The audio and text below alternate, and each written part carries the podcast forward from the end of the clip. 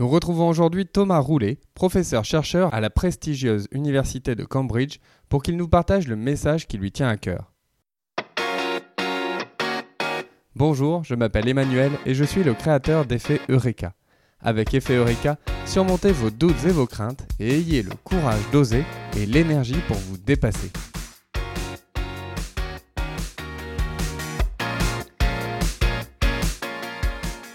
Bonjour Thomas et bienvenue à nouveau euh, sur le podcast. Alors, quel message qui te tient à cœur souhaites-tu nous partager aujourd'hui? Eh bien, euh, un sujet qui me tient à cœur et en fait un sujet dont on a discuté dans la précédente partie de l'entretien et, sur un sujet sur lequel j'ai travaillé, mais c'est un sujet sur lequel donc il y a beaucoup de travaux académiques, mais c'est aussi un sujet qui a énormément d'impact euh, sur nos vies et j'en ai parlé un petit peu, c'est l'apprentissage par l'échec. Donc euh, l'échec, c'est souvent très stigmatisant, c'est très difficile à gérer, c'est très difficile à accepter. Il est très difficile de regarder derrière soi et de regarder les échecs, les choses qui n'ont pas marché. Euh, donc euh, bon, dans une carrière, ça peut être les jobs pour lesquels on n'a pas été bon, ça peut être les jobs qu'on a perdus, les jobs où on a eu des mauvaises relations avec ses, ses collègues.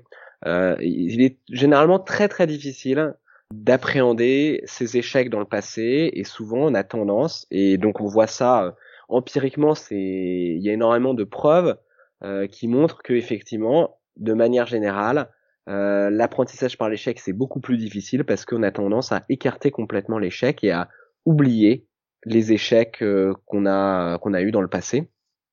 Mais en fait ce qu'on réalise c'est que c'est une source d'apprentissage énorme. Donc euh, regarder comment on a mal fait les choses dans le passé, finalement, c'est quelque chose qui nous apprend encore plus de regarder, de regarder ça plutôt que comment on a fait les choses de, de la bonne manière dans le passé. Parce que généralement, euh, c'est en faisant les choses mal qu'on apprend à, les faire bien. Donc moi, j'ai travaillé sur ces questions-là et c'est quelque chose euh, souvent que je me répète. Et souvent, comme on disait dans la précédente interview, on réalise pas euh, quand on regarde le profil des gens, la, carrière, euh, le parcours qu'ils ont fait, et pareil avec le parcours des grands entrepreneurs.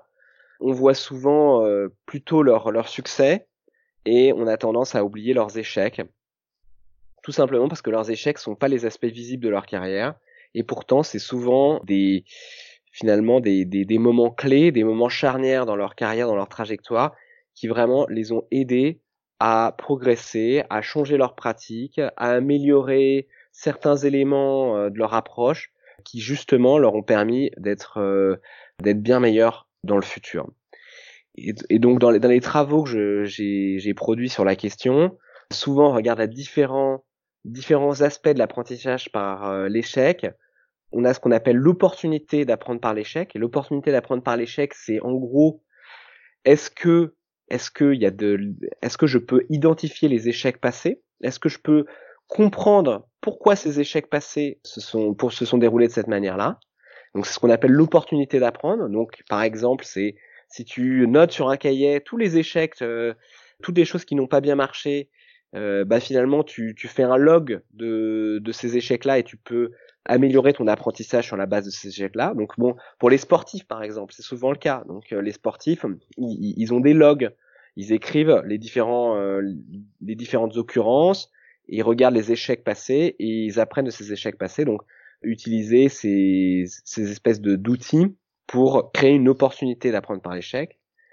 Après, euh, l'autre aspect qu'on a regardé, c'est l'aspect de la motivation. Donc, est-ce qu'on est motivé d'apprendre par l'échec? Et généralement, on est très peu motivé d'apprendre par l'échec parce que justement les échecs c'est pas des c'est pas des expériences très agréables.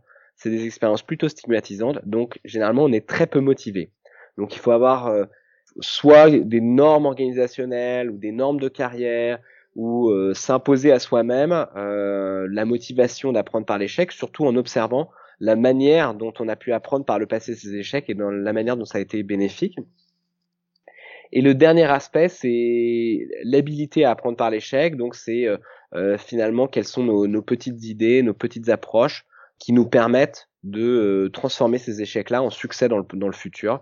Donc comment est-ce que finalement on interprète cette information pour changer la façon dont on, agit? Merci beaucoup Thomas pour tout ce que tu as partagé avec nous aujourd'hui et lundi dernier. Nous te souhaitons le meilleur dans la suite de tes aventures. Pas beaucoup d'échecs, j'espère. Beaucoup de succès. Et Plein de je succès. souhaite à tous les auditeurs aussi que des échecs dont ils peuvent apprendre. Et du coup, Parfait. plein de succès à venir. Merci beaucoup. À très bientôt. Merci. Merci Emmanuel. Quant à nous, nous nous retrouvons demain pour un nouvel épisode d'Effet Eureka. D'ici là, prenez soin de vous et de ceux qui vous entourent.